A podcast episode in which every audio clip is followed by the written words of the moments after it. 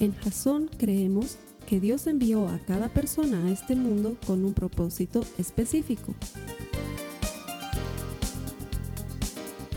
Nuestra misión es ayudarte a que tengas una relación personal con Jesús y a través de ella encuentres ese propósito para tu vida. Queremos ayudarte a alcanzar ese propósito. Es nuestra oración que este podcast te ayude a tener visión, a tener jazón.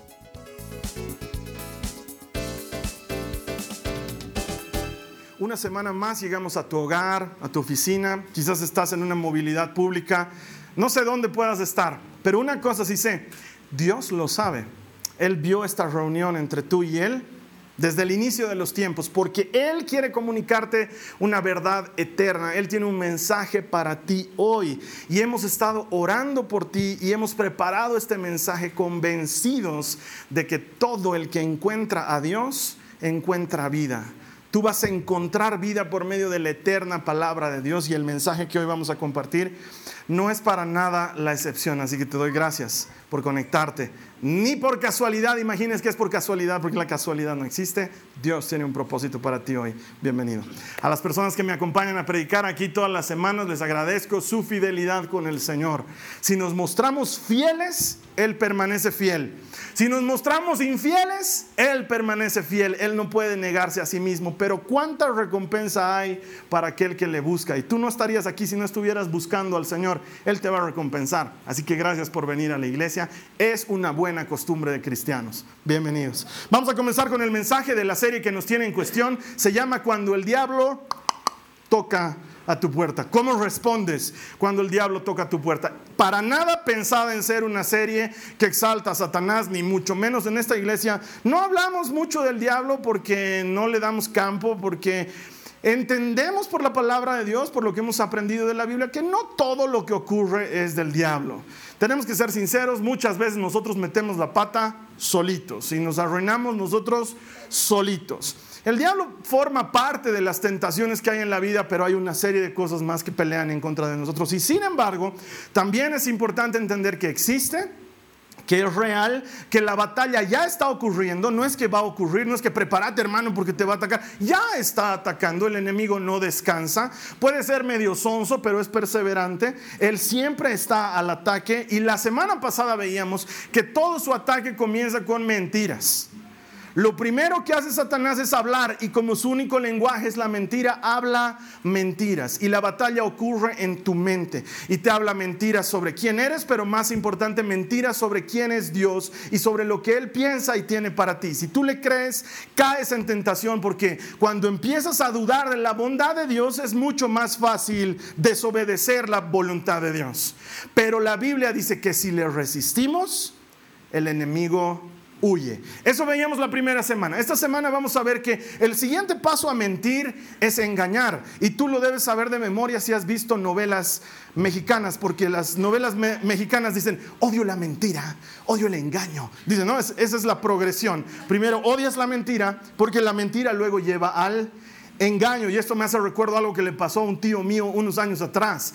Estábamos en casa y mi tío es uno de esos, es uno de esos personajes de la vida que cree que que cree que es invulnerable a todo y que cree que sabe todo y que cree que lo conoce todo y que es incapaz de caer en alguna tontería.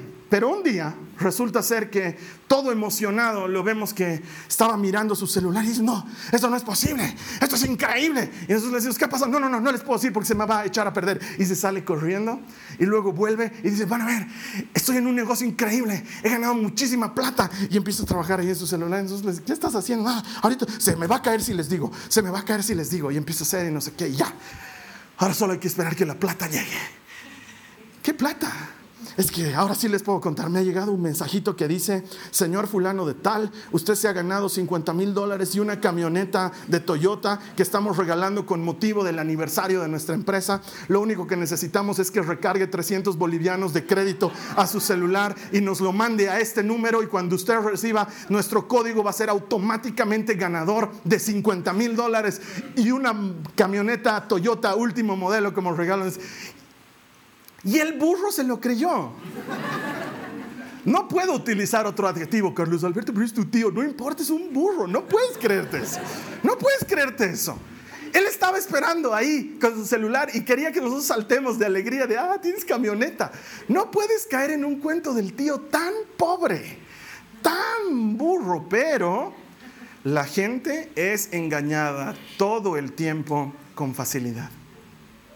Tú y yo somos presa del engaño con mucha frecuencia. Es más, probablemente, si has sobrevivido hasta hoy, hayas sobrevivido a un par de engaños en la vida. Quizás una persona que te engañó conquistó tu corazón solamente para pisotearlo después.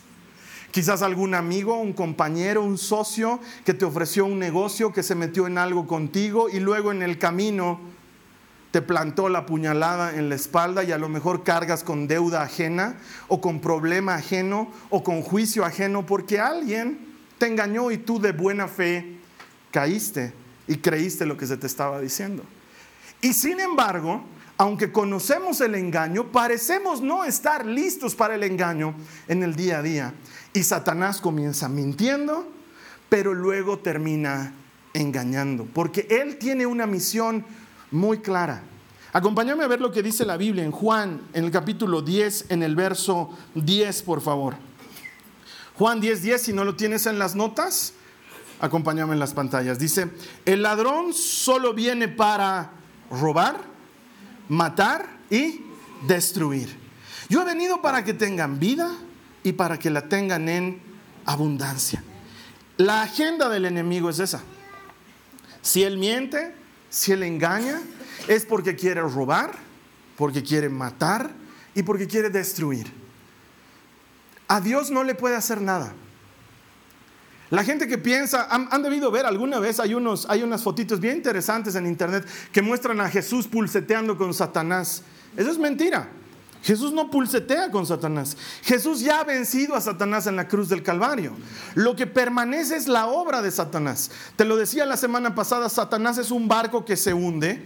Él ya conoce su destino, él ha visto el final de la película, ha leído el final del libro, en el final él pierde y sin embargo quiere llevarse con él a todo el que pueda. No puede hacerle daño a Dios directamente, pero puede hacer daño a lo que Dios más ama. ¿Qué es lo que Dios más ama? Dice Juan 3:16 que tanto amó Dios al mundo que mandó a su único hijo para que todo aquel que cree en él no se pierda, sino que tenga vida eterna. Tú y yo somos el mayor amor de Jesucristo y él quiere que tú y yo nos hundamos.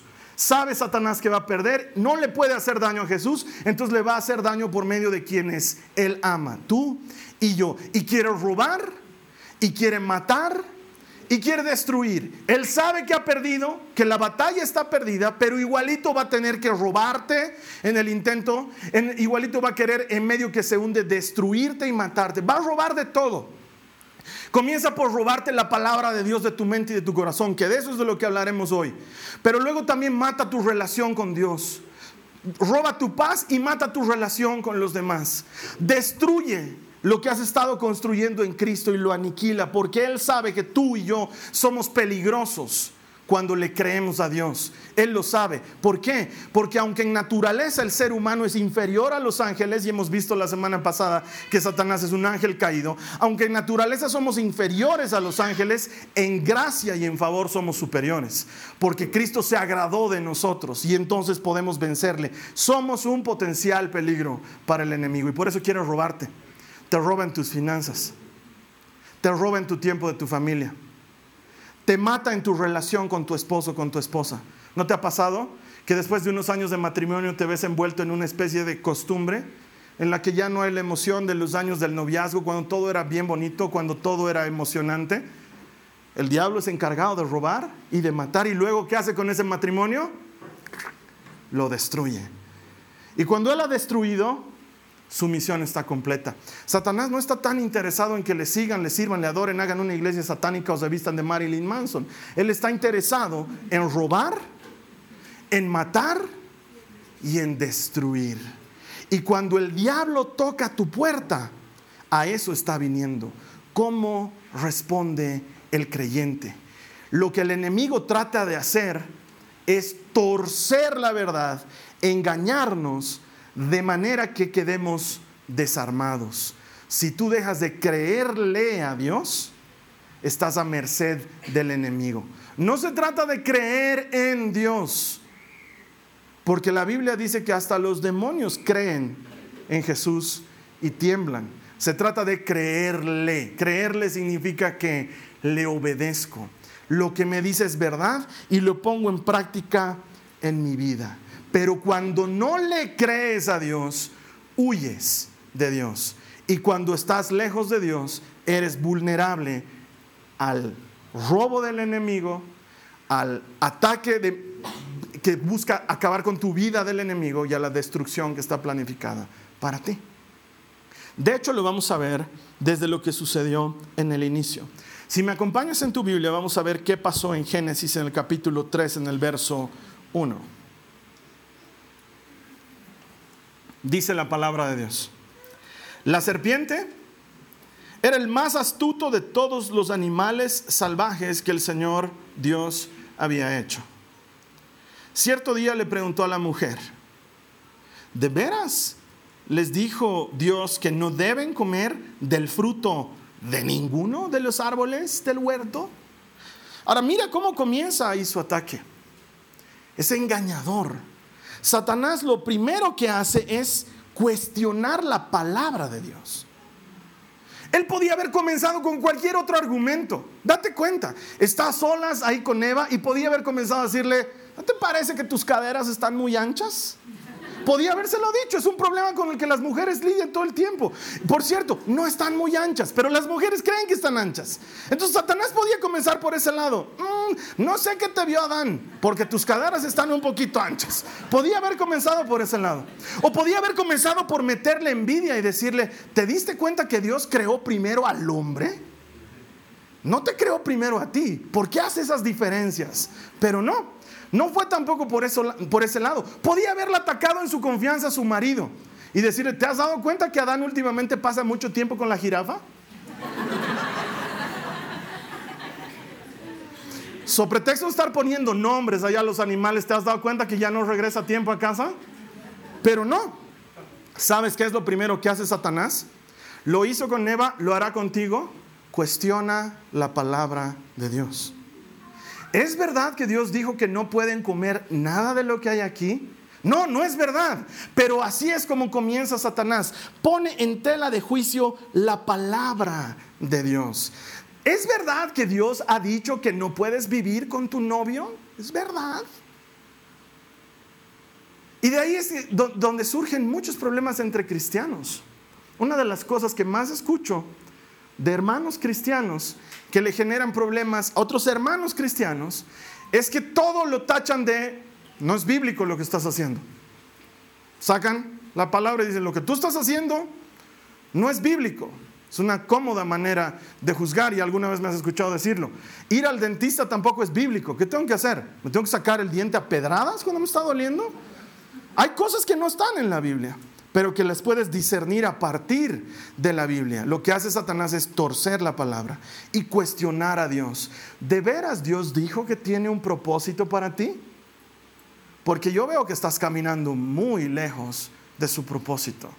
Después de todo lo que has fallado, lo que pecas, las veces que faltas a la iglesia, que por cierto, si tomo nota, como que ya son unos buenos meses. ¿Tú crees que Dios todavía tiene un propósito para tu vida? Y la Biblia dice que sí, pero el enemigo va a venir a cuestionar lo que Dios dice. Dios tiene algo bueno y maravilloso para ti, escuchas en una predicación y el enemigo viene de inmediato y te dice, para todos, menos para ti. No nos engañemos, tú vienes aquí por la careta. Y cuestionan lo que Dios dice. Yo no puedo contradecirle a Dios. Si Dios dice que tiene algo bueno para ti, ¿quién soy yo para decir que no lo tiene? Él lo tiene, pero Satanás lo cuestiona. Lo transforma en algo feo dentro de nosotros. Muchos de nosotros vivimos con la incapacidad de perdonarnos. Y te lo explico. Jesús viene y muere en la cruz por ti. Muere en la cruz por mí. Dice la Biblia que el castigo que fue sobre él nos trajo la paz. Y que por sus llagas fuimos nosotros sanados. Que Él ya te perdonó el pecado en la cruz del Calvario. Y tú dices, sí, pero yo no puedo perdonarme a mí mismo. Y Satanás te ayuda en su cuestionamiento y te dice, tienes toda la razón, porque ¿cómo puedes perdonarte después de todo lo que has hecho? Hasta sería descaro yo que tú dejo de ir a la iglesia. Por un tiempo me pongo en penitencia. Y ya cuando esté más santo, ahí sí voy a la iglesia. Tienes toda la razón. ¿Y sabes qué se llama eso? Soberbia. Porque si yo soy capaz de decirle a Dios, no me perdono lo que tú me perdonas, indirectamente le estoy diciendo, soy mejor que tú. Yo elijo que perdonar, tú no puedes perdonarme.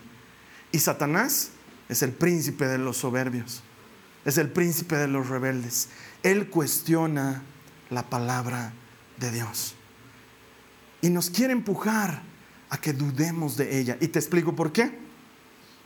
Si tú empiezas a cuestionar la palabra de Dios y dudas de la palabra de Dios, quedas desarmado, completamente desarmado. Mira lo que sigue conversando Satanás con Eva. Eva le responde en el verso 2 y le dice, claro que podemos comer del fruto de los árboles del huerto, contestó la mujer. Es solo del fruto del árbol que está en medio del huerto del que no se nos permite comer. Dios dijo, no deben comerlo, ni siquiera tocarlo. Si lo hacen, morirán.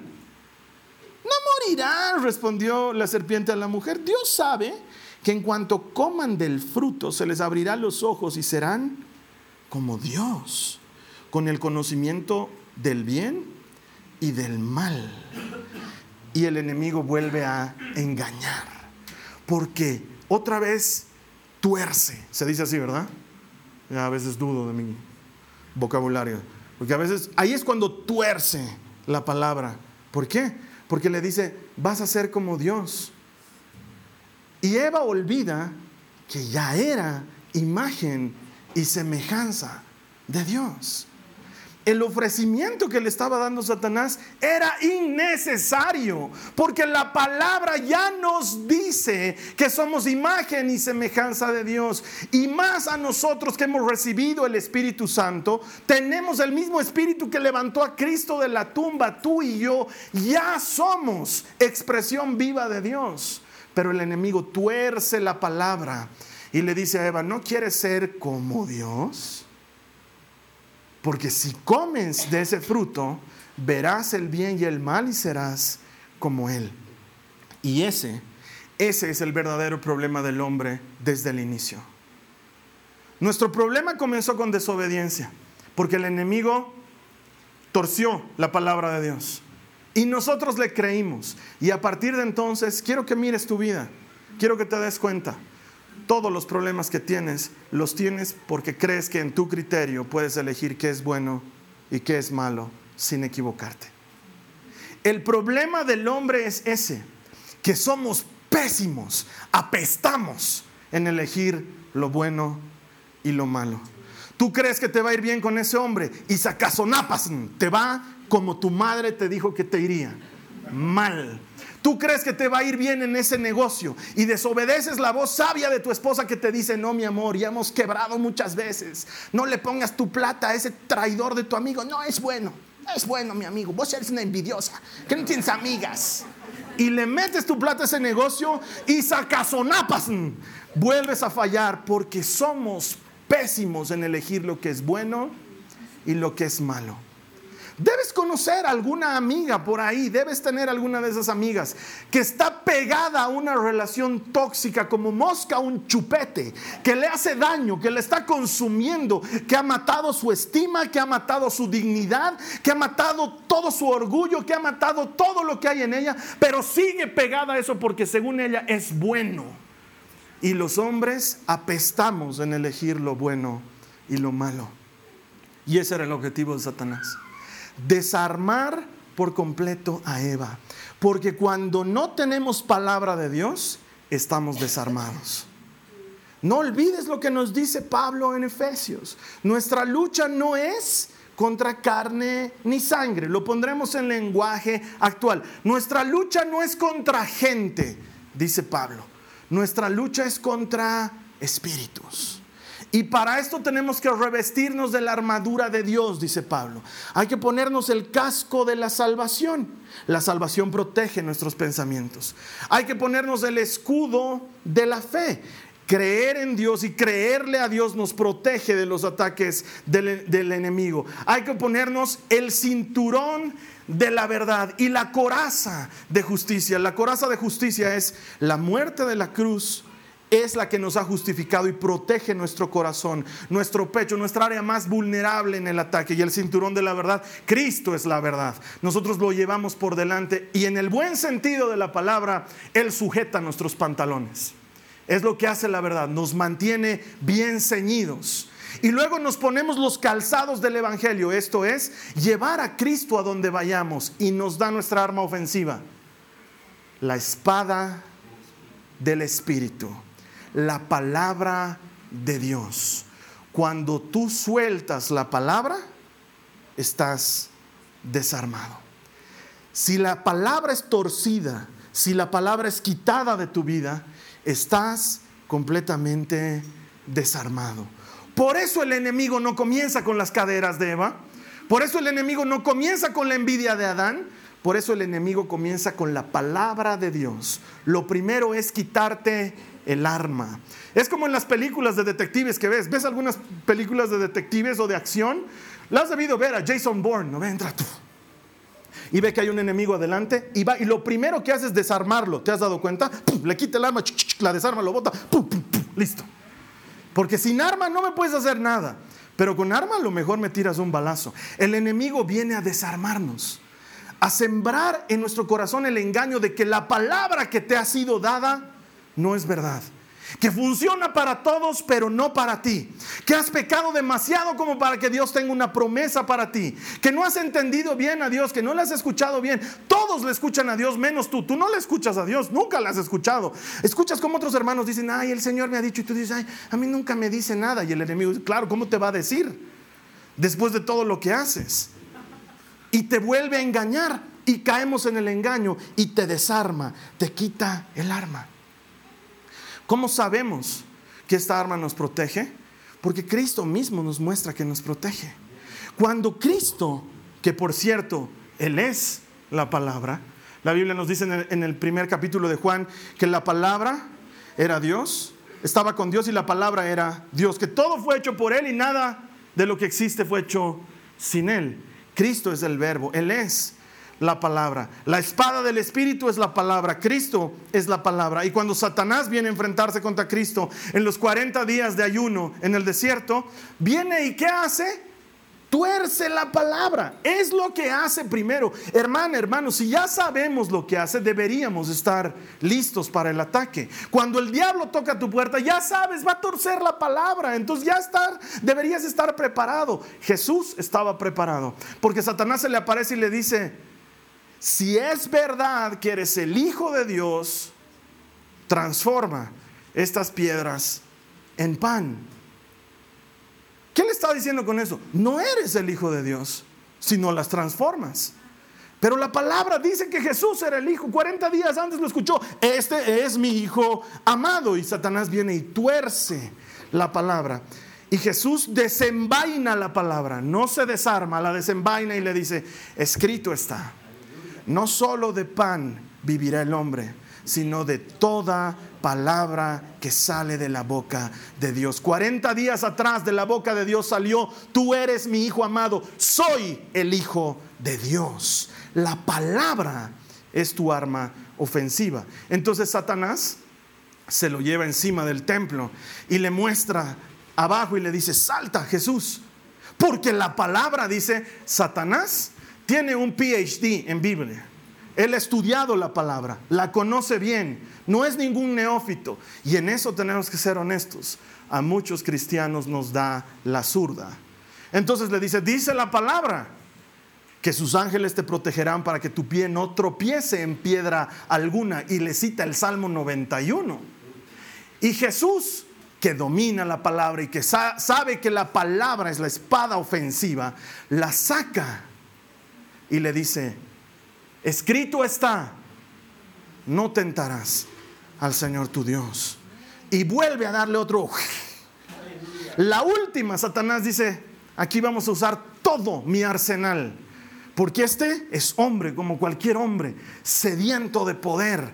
Entonces le muestra todos los reinos y la gloria y la majestad que le pertenecen, porque es el príncipe de este mundo. Lo ha tomado por hurto, porque viene a robar, a matar y a destruir. Y le dice, yo te lo doy todo, Jesús, todo. Si cinco segundos te agachas y me dices, papito rey campeón. Y Jesús vuelve a desenvainar la espada, saca la palabra y le dice, escrito está, al Señor tu Dios adorarás y solo a Él servirás. Y la Biblia dice que el enemigo huye por un tiempo. La espada del Espíritu es la palabra de Dios. Si el enemigo nos quita la palabra, estamos desarmados. Nos deja inertes a su ataque, porque no somos nosotros, hermano. No es nuestro poder, no es nuestra fuerza, es la fuerza del Espíritu, no es nuestra batalla, es la batalla del Señor. Si dejamos nuestra espada, que es lo único con lo que podemos hacer daño, nos quedamos completamente desarmados. Y muchos de nosotros cristianos, seamos francos, no utilizamos la palabra de Dios. No la sabemos utilizar. Para algunos es un libro que yace empolvado en algún lugar de tu casa.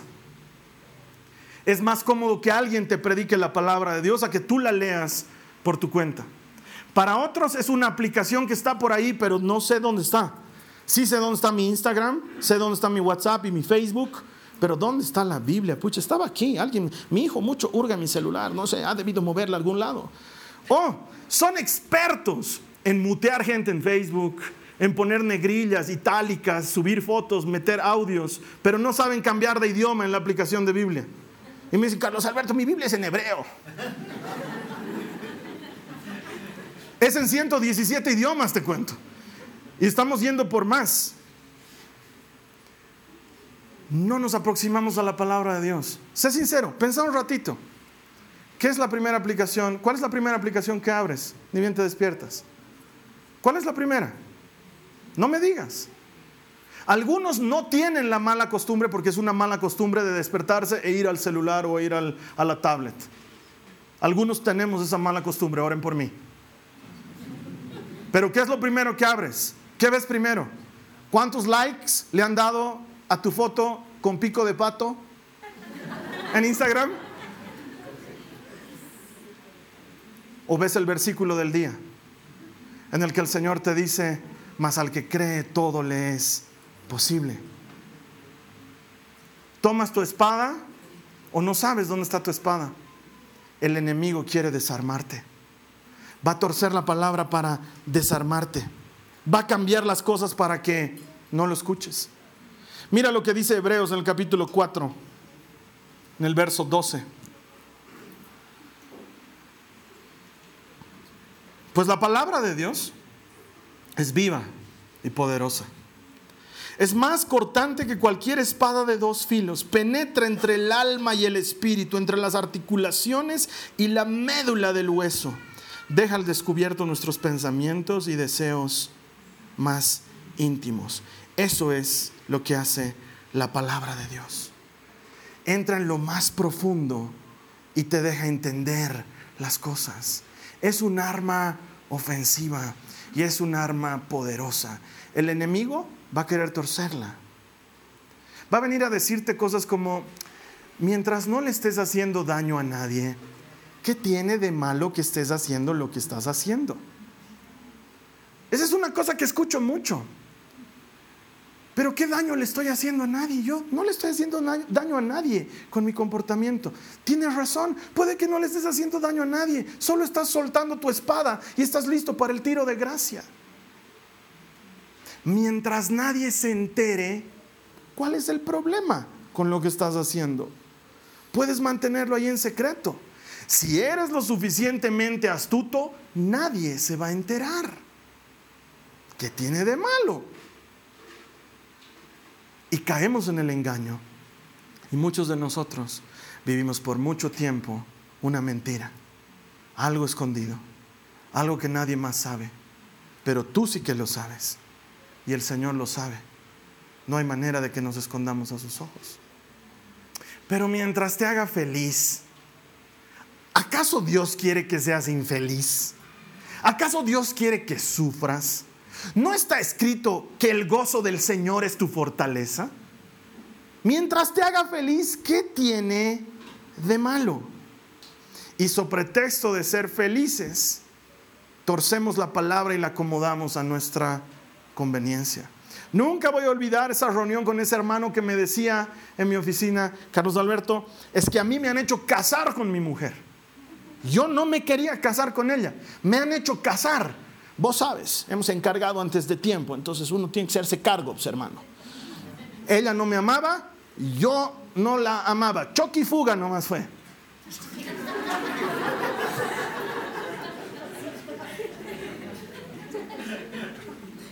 Y algún que otro remember ha debido ver, pero nada más. Y me han hecho casar, sus padres me han hecho casar. Y sabes que Carlos Alberto pueden decir todo de mí, lo que sea, pero yo soy hombre, yo doy la cara. Y me he casado, pero yo nunca le he amado. En cambio ahora la fulana la amo. Y la Biblia dice que Dios es amor. Y que donde está Dios está el amor. ¿Cómo tengo que seguir casado con una mujer que no amo y dejar de lado a la mujer que amo? Eso no puede ser verdad, eso no es de Dios. Yo escuchaba eso y decía, a este hermano le han vendido la suscripción anual, el paquete completo. Satanás le endosó hasta el triple wifi, o sea, le dio todo. El hombre estaba convencido de que Dios está mal. No puede ser que mi relación con esta mujer sea mala porque nos amamos harto. Es un amor bien puro.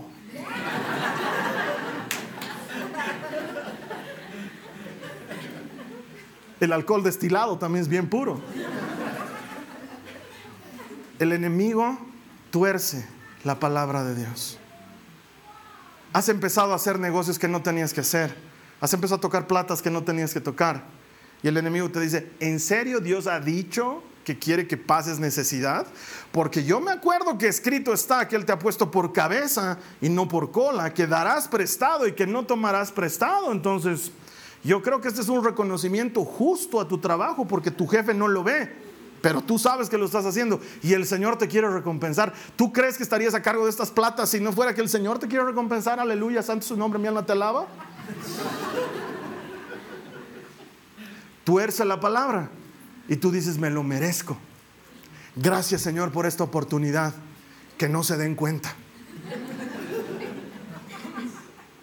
El enemigo tuerce la palabra. Y si tuerce la palabra te deja desarmado. Y cuando estás desarmado, estás listo para el ataque. Pero las gracias sean dadas a Dios, que nos da la victoria por medio de nuestro Salvador Jesucristo. Porque si nos revestimos de la armadura de Dios y tenemos pendiente de nuestra mano la poderosa palabra del Espíritu, esa espada que corta y que entra hasta lo más profundo, el enemigo va a terminar por huir. Lo que necesitamos, hermanos, es llenar nuestra cabeza y nuestro corazón de palabra de Dios. Llenar nuestra cabeza y nuestro corazón de palabra de Dios. No de la doctora Polo, no del jingo. Necesitamos llenarla de la palabra de Dios. La palabra de Dios. La palabra de Dios. Me encanta cuando David se predica a sí mismo. Dice, estaba desanimado, estaba triste y se dice a sí mismo, ¿por qué estoy desanimado? ¿Por qué estoy atribulado? Volveré a poner mi confianza en el Señor. ¿Eso dónde está? En la palabra. Sientes que tu familia está siendo objeto del ataque del enemigo. Sientes que tus hijos están siendo objeto del ataque del enemigo. Saca tu palabra, escrito está. No hay espada forjada en contra mía. Todo el que se levanta en contra de mí no prosperará, dice el Señor. Y sacas tu espada y el enemigo tiene que huir. Hay gente que no sabe si va a sobrevivir esta semana. La tiene tan apretada hasta el cuello que dice, no sé, no sé si esta semana sobrevivo, no sé si esta semana paso, no sé si cubro la deuda, no sé si logro saldar ese problema con mi cónyuge, no sé si logro hablar de esto con mi, no sé, estoy con el agua hasta el cuello y dice la Biblia que todo lo puedes en Cristo que te da fuerza. Sacas la palabra y dices, escrito está, no me vas a robar, escrito está, todo lo puedo en Cristo que me da fuerzas y la palabra le corta las patas al enemigo. Le corta la cola al enemigo, porque la espada de Dios es poderosa. Vas al médico y el diagnóstico no es bueno.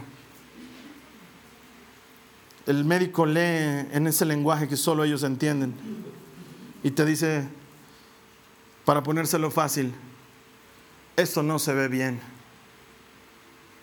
Si tú sueltas en ese momento la palabra, porque el enemigo va a venir y te va a decir, ¿dónde está tu Dios que te cuidaba? ¿Dónde está tu Dios que había puesto un campamento alrededor tuyo? Porque escrito está, el ángel del Señor acampa junto a los que les temen, lo, temen y les protege. ¿Dónde está tu ángel? Si tú sueltas la palabra, estás a merced del enemigo. Pero si sacas la espada de la palabra de Dios y dices, también está escrito, por sus llagas ya he sido sanado. Yo tengo otro diagnóstico, viviré y no moriré, dice la palabra del Señor, y aun si muriera, me voy con Él, me voy con Él, yo no me quedo, me voy con Él. La palabra de Dios es nuestra arma ofensiva, nos defiende, pero necesitamos conocerla. No sabes qué hacer. Mi daily basis la gente no sabe qué hacer. Le estaba mostrando anoche uno de mis hermanos, miles de WhatsAppitos que me llegan, pastor, no sé qué hacer. Pastor, no sé qué hacer. Yo tampoco sé. Pero ¿sabes qué dice la palabra de Dios? La sacas, la desenvainas y dice, no confíes en tu propio entendimiento, pero confía en el Señor con todo tu corazón y Él enderezará tu senda. La palabra hace eso. Tiene ese poder.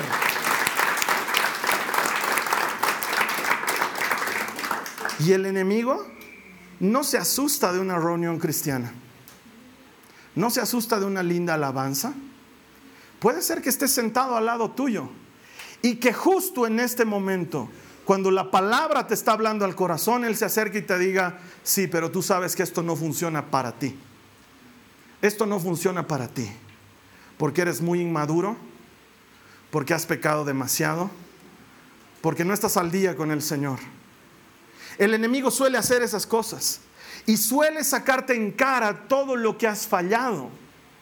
Pero cuando has fallado y el enemigo está tocando a tu puerta, saca la espada y dile, escrito está, no hay más condenación para los que estamos en Cristo Jesús. Y si Él no te condena, ¿quién eres tú para condenarte? Cree en la palabra. Es nuestra única arma ofensiva en contra del enemigo. Él no se asusta cuando oras. No dice, ay, está orando. Ay, ¿qué hago? No, tiene ningún problema. Él está en medio de la alabanza. La gente está aquí entre que salta y no salta. Eres increíble. Él está ahí esperando. Él no se asusta de eso. Ya conoce Miel San Marcos. Ha estado en los conciertos. Él no tiene problemas. Él tiene problemas contigo. Él quiere que caigas tú y él va a torcer la palabra porque es un engañador.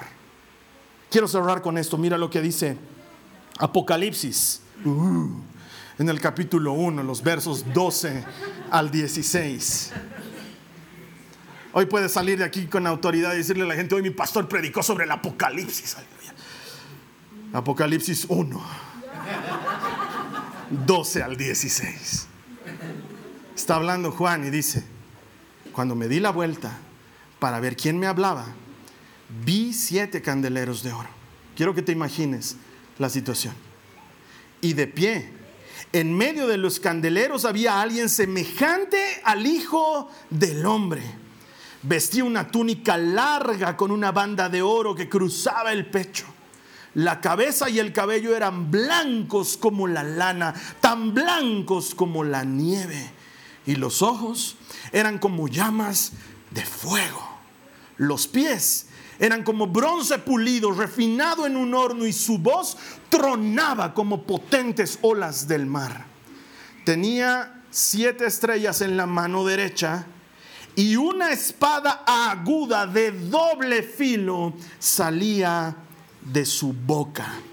Y la cara era semejante al sol cuando brilla con todo su esplendor. ¿Qué salía de la boca del Hijo del Hombre? La espada de la palabra. Es lo único que tú y yo tenemos para darle al enemigo. Al enemigo no le espanta que vengas a la iglesia. Al enemigo no le espanta que ores. Al enemigo le espanta que le creas a Dios. Y por eso lo primero que te ataca es en creerle a Él. Y te va a engañar y va a torcer la palabra. Pero quiero decirte una cosa. Jesús es la palabra. El diablo es mentiroso, Jesús es verdad. El diablo es mentiroso, Jesús es verdad. Y conocerás la verdad y la verdad te hará libre. Conocerás la verdad y la verdad te hará libre. Así es como funciona. Jesús es la verdad. Hay que conocer la verdad cuánto tiempo pasas en tu palabra. ¿Sabes qué? Te la voy a poner fácil. Lee tu versículo diario. Comenzaremos por eso. Lee tu versículo diario. Ni siquiera vayas al baño. No te tomes tu boca nada de agua en la mañana. Despertá y lee tu versículo diario. Satanás va a venir en forma de esposa. Ay, mi amorcito, pues, ¡ah! ¡Huye, Satanás! Tú tomas tu, tú tomas tu Biblia. Me he comprometido y lo voy a hacer. Tomas tu Biblia y lees tu versículo diario. Comenzaremos por eso. Comenzaremos por eso. Eso te va a llevar a tener hambre de la palabra, porque la palabra es poderosa entra en ti y te produce necesidad de más palabra. Es extraordinaria. Va a producir eso en ti. ¿Sabes qué va a ser lo siguiente que necesito que hagas? Ponte un plan de lectura. No te pongas un plan de un año, no de entrada, no estás entrenado para eso. Ponte un plan de cinco días. Hay hermosos planes de cinco días, dos o tres versículos por día durante cinco días y te abres a la palabra de Dios. Luego cuando ves que has vencido un plan, te, dan ganas de otro plan. Te suscribes a otro plan. ¿De qué estás hablando, Carlos Alberto?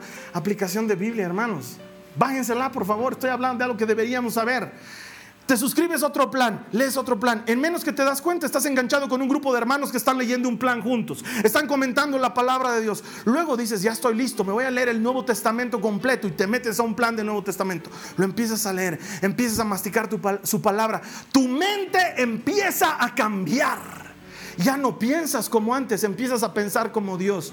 El reino de las tinieblas tiembla. Ya no es Él el que toca tu puerta, eres tú el que toca la suya y le dice, devolveme a mis hijos, devolveme mi familia, devolveme mis finanzas, devolveme mi paz. Lo que has venido a robar, a matar y a destruir, he venido a recuperarlo porque escrito está, conoceré la verdad y la verdad me hará libre.